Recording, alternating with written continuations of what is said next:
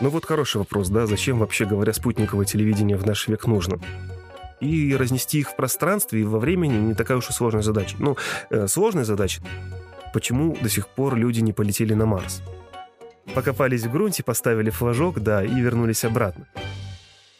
Всем привет! В эфире Петербургский политех и спецвыпуск подкаста «Переведи на человеческий». Каждый месяц года науки и технологий посвящен определенной теме. В апреле говорим об освоении космоса. Меня зовут Илона Жабенко. Начинаем! Начинаем! Для меня было удивлением узнать, что сейчас на орбите Земли находится около пяти тысяч спутников. Зачем они нужны в таком огромном количестве? Как не сталкиваются друг с другом? И главное, чем и как помогают нам здесь, на Земле, расскажет Илья Лавренюк. Илья работает инженером в лаборатории космические телекоммуникационные системы и ассистентом в Высшей школе прикладной физики и космических технологий Политеха. Илья, привет! Здравствуйте. А, начинаем, как обычно, с АЗОВ. А, космическая связь. Это что, связь Земли с МКС или связь спутников между собой? На самом деле и то, и это, и еще многое другое. Вообще говоря, космических систем связи большое количество. Это системы э, глобальной навигации спутниковой, и системы спутникового телевидения, и системы, э, которые позволяют нам, людям на Земле, получать доступ в интернет с использованием спутниковых технологий, и связь э, с дальними космическими аппаратами. Вот когда запускают э, какие-то научные космические миссии э, и исследуют космос, там, планеты в нашей Солнечной системе, с этими космическими аппаратами тоже, естественно, нужно обеспечивать связь. Э, вот это все можно обобщить э, термином космические телекоммуникационные системы. С помощью системы космической связи мы могли наблюдать вот за последним запуском марсохода, да, настойчивость он, по-моему, назывался, да? По-английски он называется Perseverance, да, на русский язык это настойчивость. Э, и да, действительно, есть замечательная картинка, видеокадры посадки марсохода на поверхность Марса в очень хорошем хорошем разрешении. Вот эти кадры были переданы через космическую систему связи, через спутник, который висит на орбите Марса. Э, он в качестве ретранслятора выступал и посылал сигналы с марсохода э, к нам на Землю. На самом деле удивительно, да, казалось бы, так далеко, а картинка лучше, чем профессиональные э, кадры могут делать наши фотографы. Да, да. Ну вот там очень такая навороченная система космической связи. Ну, наверное, как и все в космосе, очень сильно наворочена. Да, да, не без а, этого. Расскажи, вот э, система GPS, мне всегда было очень интересно, как она работает. Вот, значит, мы включаем на, на телефоне геолокацию, спутник видит меня, мой телефон, и он знает, что мне нужно приехать на работу в политех, он меня ведет, или это не так работает? На самом деле все работает немножечко иначе. Э, в наших телефонах или в GPS-навигаторах есть специальные системы, которые могут принимать спутниковые сигналы. Вот сигналы спутников GPS, ну или там спутников ГЛОНАСС. Э, собственно, как происходит позиционирование, как происходит определение местоположения э, приемник, который находится у нас в телефоне. Вот или то, который... что мы включили кнопочку. Что... Да, включили кнопочку геолокация, э, и там включаются системы различные, э, в частности, системы, которые э, обеспечивают прием сигналов со спутника. И вот приемник принимает сигналы, он принимает сигналы с нескольких разных спутников. И как, собственно, он определяет, где он находится? Определение местоположения осуществляется через вычисление задержки распространения сигнала от спутника до приемника. То есть на самом деле спутники не посылают никакие координаты на Землю. На самом деле спутники посылают специальные сигналы э, с метками времени.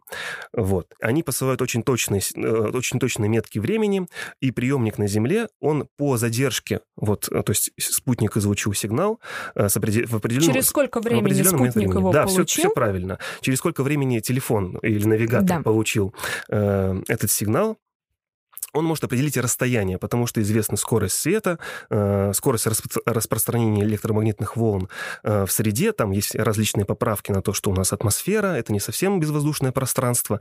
Э, но, тем не менее, то есть приемник может вычислить, приемник у нас, это телефон наш, который у нас в руках, mm-hmm. или навигатор, он вычисляет расстояние до спутников, до нескольких спутников. И фактически, зная расстояние вот до четырех спутников, мы можем получить местоположение аппарата в трехмерном пространстве. Вот так, собственно, и происходит определение координат, определение местоположения. А как же он строит маршруты, еще рассказывает, где пробки, и более того, перестраивает маршрут, если повернул не туда? Да, это уже работа э, специального программного обеспечения и наземных систем, которые есть вот у нас уже на Земле. Со спутником это уже не связано.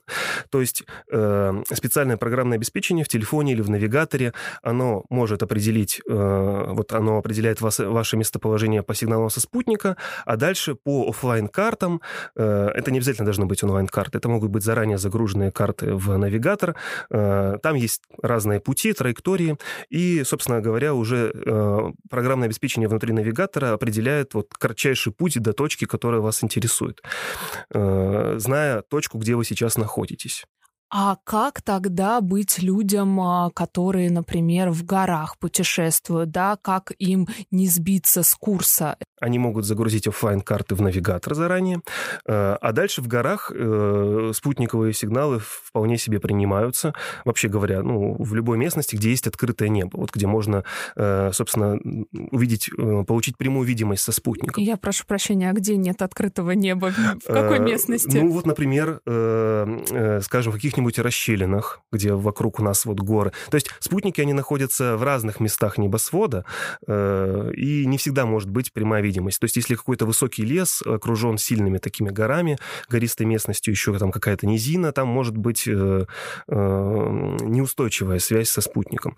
Вот.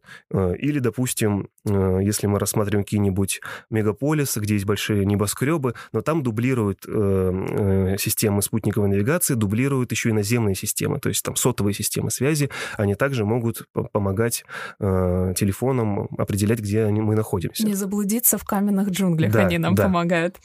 А, хорошо. А вот спутниковое телевидение. У меня в моем представлении это, знаешь, такие тарелки, которые вешают на балконе или на дачах, наверное, это более нужно. А, и вот как они работают и в чем отличие от современных онлайн-сервисов, которые показывать могут а, кучу каналов в самом лучшем разрешении, чем они отличаются? Угу. Ну вот хороший вопрос, да, зачем вообще, говоря, спутниковое телевидение в наш век нужно? Изначально спутниковое телевидение было придумано для того, чтобы э, обеспечивать вот этими спутниковыми э, телевизионными сигналами большую поверхность э, Земли. То есть э, спутники, которые телевизионные, они выводятся на специальную так называемую геостационарную орбиту. Это орбита, которая э, расположена над экватором. Э, эти спутники находятся на достаточно большом расстоянии, и угловая скорость вращения спутника совпадает со скоростью вращения нашей Земли. И для нас, для наблюдателей на Земле, э, получается такой эффект, что мы видим, что эти спутники находятся в одной и той же точке небосвода. То есть они стационарны относительно э, поверхности Земли вот, и наблюдателя, который находится на этой поверхности. Вот. И получается, один раз настроив телевизионную антенну на этот спутник, э, выставив точно вот направление на спутник, всегда можно принимать спутниковый телевизионный сигнал. Причем в чем плюс спутникового телевидения? Оно будет работать и в удаленных районах, селах, то есть э, в, дерев... в деревнях, на даче, э, да в тех же горах можно, вот где нету вообще, говоря, никакой связи, спутниковая связь там будет работать. Спутниковое телевидение тоже, соответственно, будет работать. Вот. Э, Сейчас потихонечку, да, интернет-сервисы, интернет-телевидение уже начинают вытеснять э, спутниковое телевидение, но это э, неизбежность э, развития различных технологий. А вот э, такой вопрос тогда у меня возникает. А, космическая связь, она конкурирует с интернетом или они друг друга дополняют? А, вот какая у них уровни взаимодействия, скажем так? Ну, вот э, есть, конечно, системы космические, которые обеспечивают доступ в интернет, но они на текущий момент очень дорогие, они менее скоростные, чем э, значит, интернет, который у нас вот здесь на Земле доступен. Э, они, э, значит, есть там такой эффект, как задержка, э, достаточно большая задержка, и в некоторых э, приложениях, в некоторых случаях это бывает очень важно. А почему возникает задержка? Потому что до спутника э, радиосигнала нужно какое-то время, чтобы дойти. Понятно. Спутники находятся на достаточно большом расстоянии от поверхности Земли.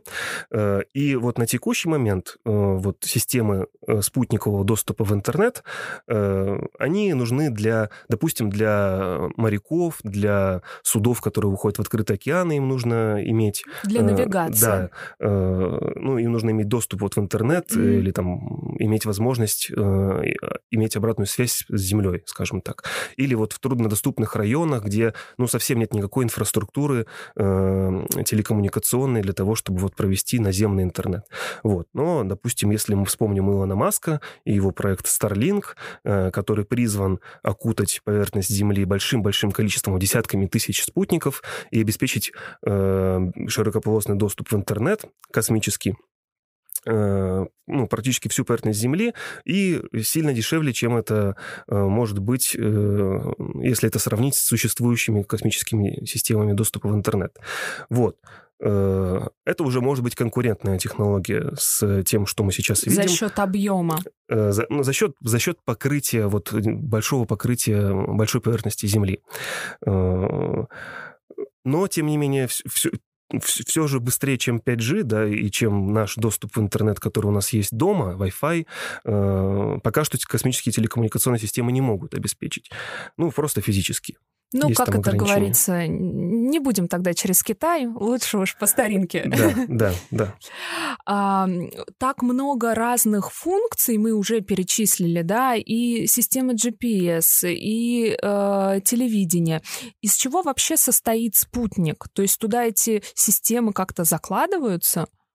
Э, да, и причем эти системы, если мы говорим о телекоммуникационных спутниках, вот эти системы радиоприема передатчики, они являются полезной нагрузкой в спутнике.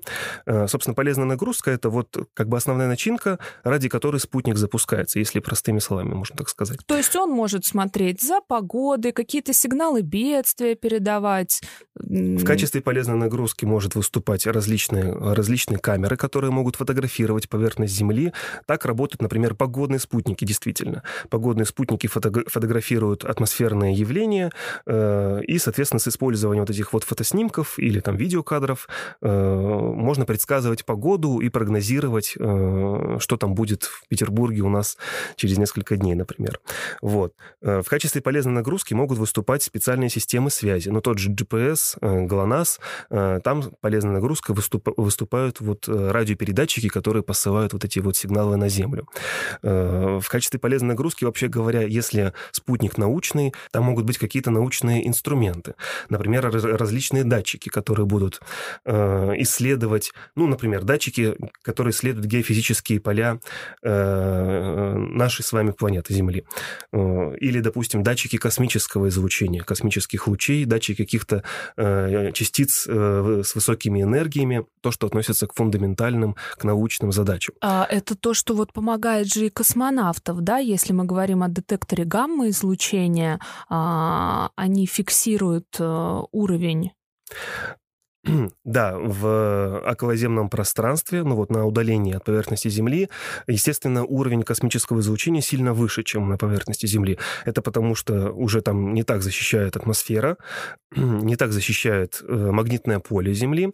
И, вообще говоря, в космосе это очень опасная для живого организма среда вот из этих космических лучей. Космонавты на МКС и сама МКС, она находится на такой высоте, что они защищены от, э, э от космических лучей как раз вот магнитным полем Земли. Э, но, тем не менее, тем не менее, э, все же они подвержены некоторому негативному, некоторому негативному влиянию.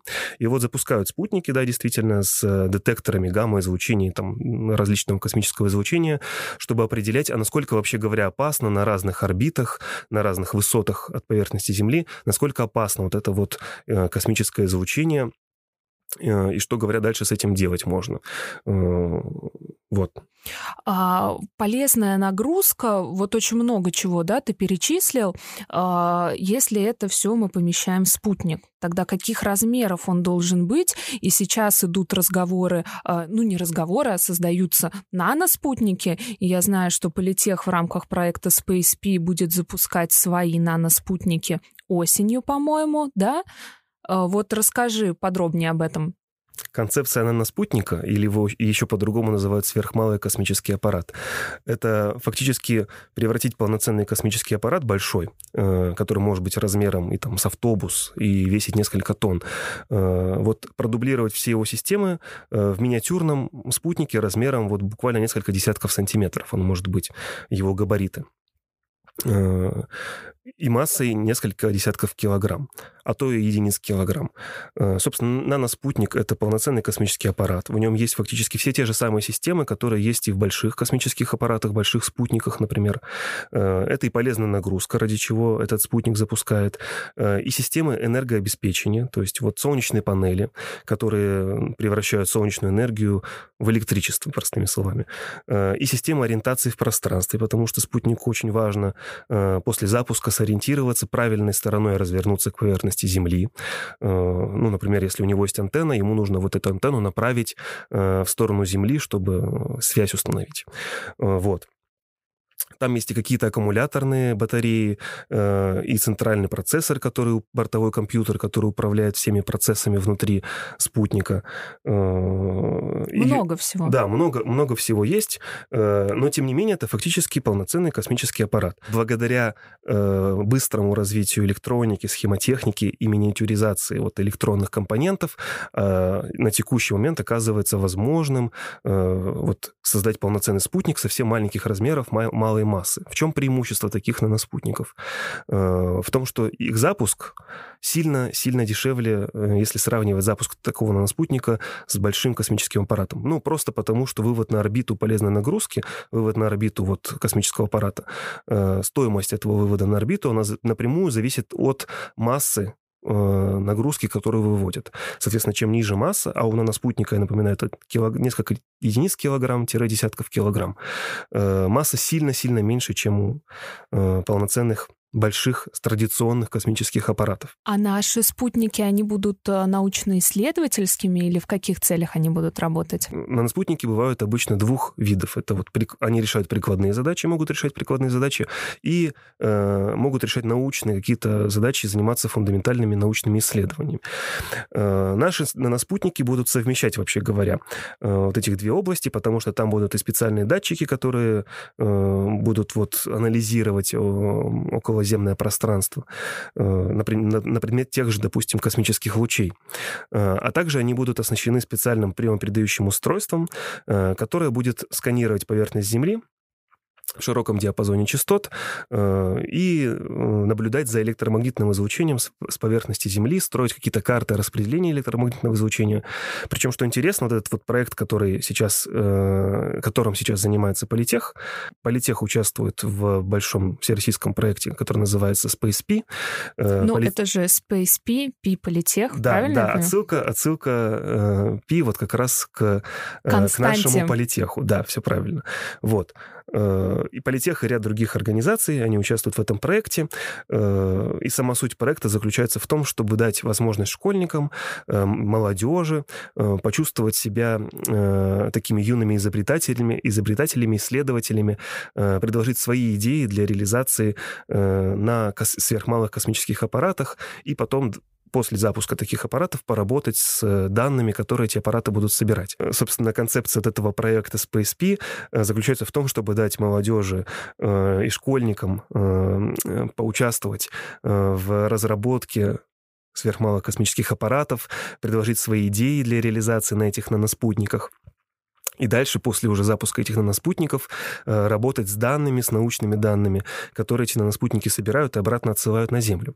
Вот. И как раз э, школьники Петербурга предложили проект, вот про который я сейчас рассказывал. Поставить специальный приемник э, на наноспутник, запустить его, и чтобы этот приемник сканировал поверхность Земли на предмет электромагнитных излучений.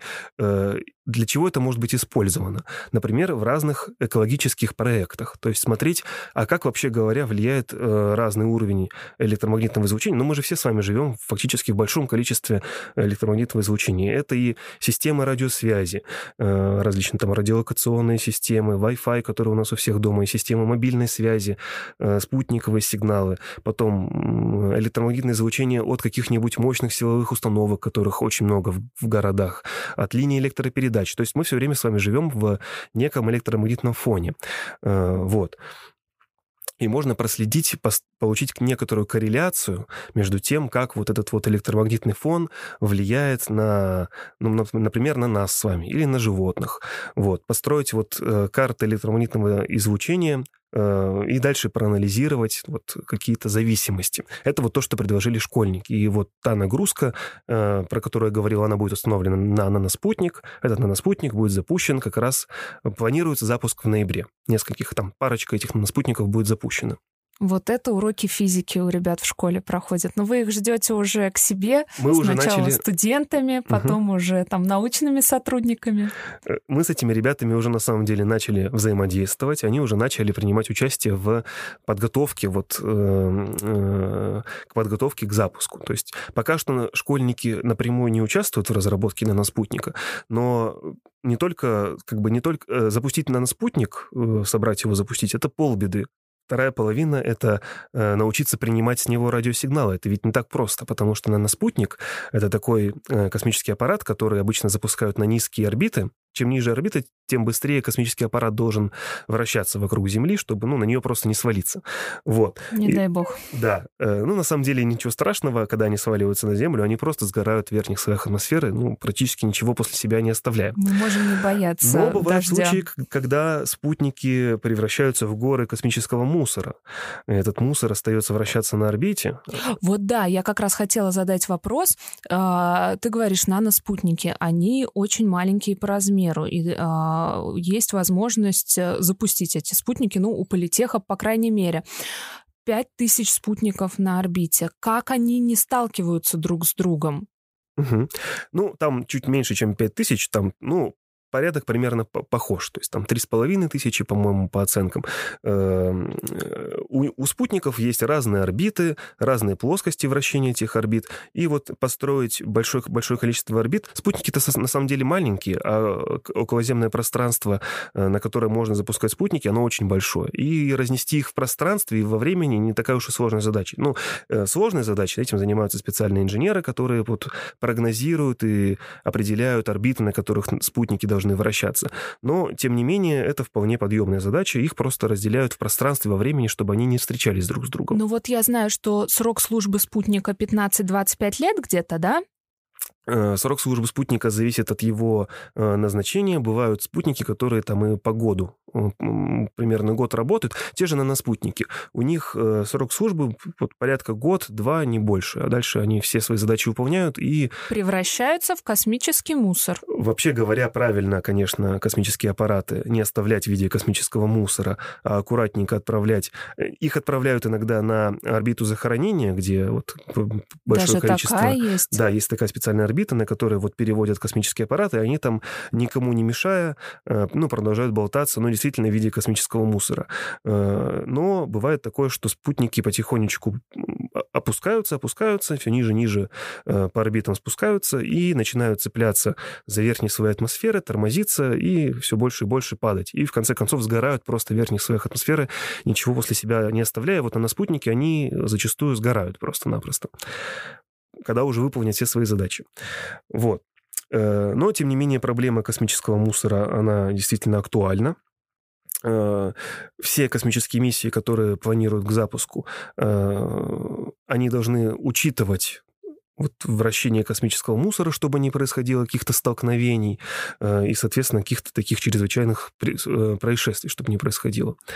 Вот. Но столкновения все-таки бывают. Вот, например, э, был случай, когда российский уже не работающий спутник столкнулся там с каким-то зарубежным, э, и образовалось а, облако из осколков, из вот, э, остатков этих двух спутников.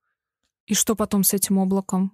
Ну, оно потихонечку вот э, вращается все там же, где оно осталось. Они, э, эти осколки, которые остались после столкновения, могут нести потенциальную угрозу, но их теперь тоже надо учитывать и следить за всеми этими осколками, э, строить специальные базы данных э, за вот этими вот объектами, осколками, космическим мусором, э, чтобы учитывать э, запуск космических миссий, чтобы не происходило столкновений и вот чрезвычайной Помимо ситуации. Помимо того, что э, при создании спутника нужно учесть максимальное количество самых разных факторов, еще э, и пока он на орбите у нас будет, тоже он должен уклоняться.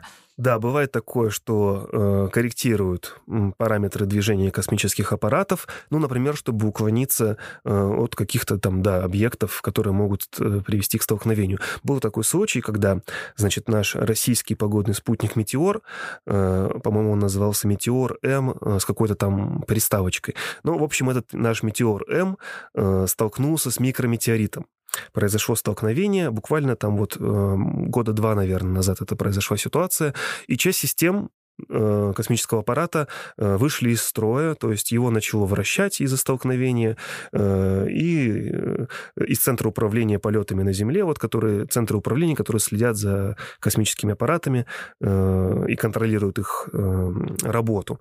Там пришлось предпринимать срочные действия по восстановлению работы систем, чтобы, значит, он перестал вращаться, то есть подкорректировать его, э, погасить вот эти вот угловые скорости вращения этого космического аппарата.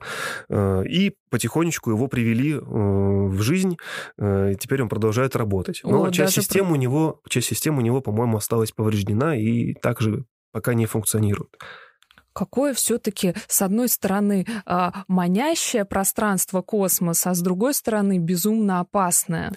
Да, верно, верно замечено. Э, Причем опасное очень для человека, э, ну, для живых организмов. Вот, кстати, э, интересное размышление можно привести, почему до сих пор люди не полетели на Марс. Так. Чем это, вообще говоря, ограничено? Ну, понятно, что полет на Марс — это очень дорогостоящая процедура, может быть, не совсем рентабельная, требует колоссальных ресурсов Э, и но, финансовых, да, и человеческих. И финансовых, и человеческих. Э, но большая проблема... Ну, почему вот до сих пор не запустили космическую мир, миссию на Марс? Э, просто людей, хотя бы, чтобы они туда прилетели, что-нибудь там покопались... Отметились. Покопались в грунте, поставили флажок, да, и вернулись обратно. Большая проблема создать саму ракету, которая может отправить человека на Землю, еще и вернуть его обратно. То есть там есть вопросы в, к типу двигателей, к топливу и так далее. Но одна из таких таких э, сильных преград это как раз космическое излучение в э, пространстве, когда вот ракета полетит и удалится от э, Земли и выйдет из э, защитного поля э, магнитного Земли. Вот. И э, соответственно, вот это вот космическое излучение, оно очень вредно э, для не только для людей, но и для аппаратуры, даже, наверное, даже да? для аппаратуры, да. То есть э, где-то я, значит, читал, что 50% э, космических миссий, которые отправляли на Марс, э, просто вот отправляли роботов, да, вот марсоход, марсоходы какие-то там или специальную научную аппаратуру. Вот даже не все эти запуски не все, не все эти миссии закончились успешно, потому что за время путешествия от Земли до Марса аппаратура выходила из строя из вот этого вот сильного космического излучения. А если на Солнце происходит вспышка, не дай бог, это вообще, да. да, это вообще убийца всего и вся. То есть это очень опасная вещь. И вот одно из таких сильных ограничений полетов людей на наши соседние планеты это как раз э, отсутствие защиты э, от космического излучения. То есть нужно строить корабль, который может, э, который способен обеспечить защиту. Вот, то есть это, это должна быть специальная обшивка, обшивка у этого корабля, которая способна обеспечить защиту от космического излучения для людей. Ну вот ты и сформулировал задачу на ближайшее э, столетие, не знаю, да. политехе, конечно, десятилетия. Вот, Илья, спасибо тебе большое за разговор. Такие люди, как ты, как твои коллеги, э, профессора, во всех смыслах делают космос ближе. Это был специальный выпуск подкаста «Переведи на человеческий». Всем пока! До свидания.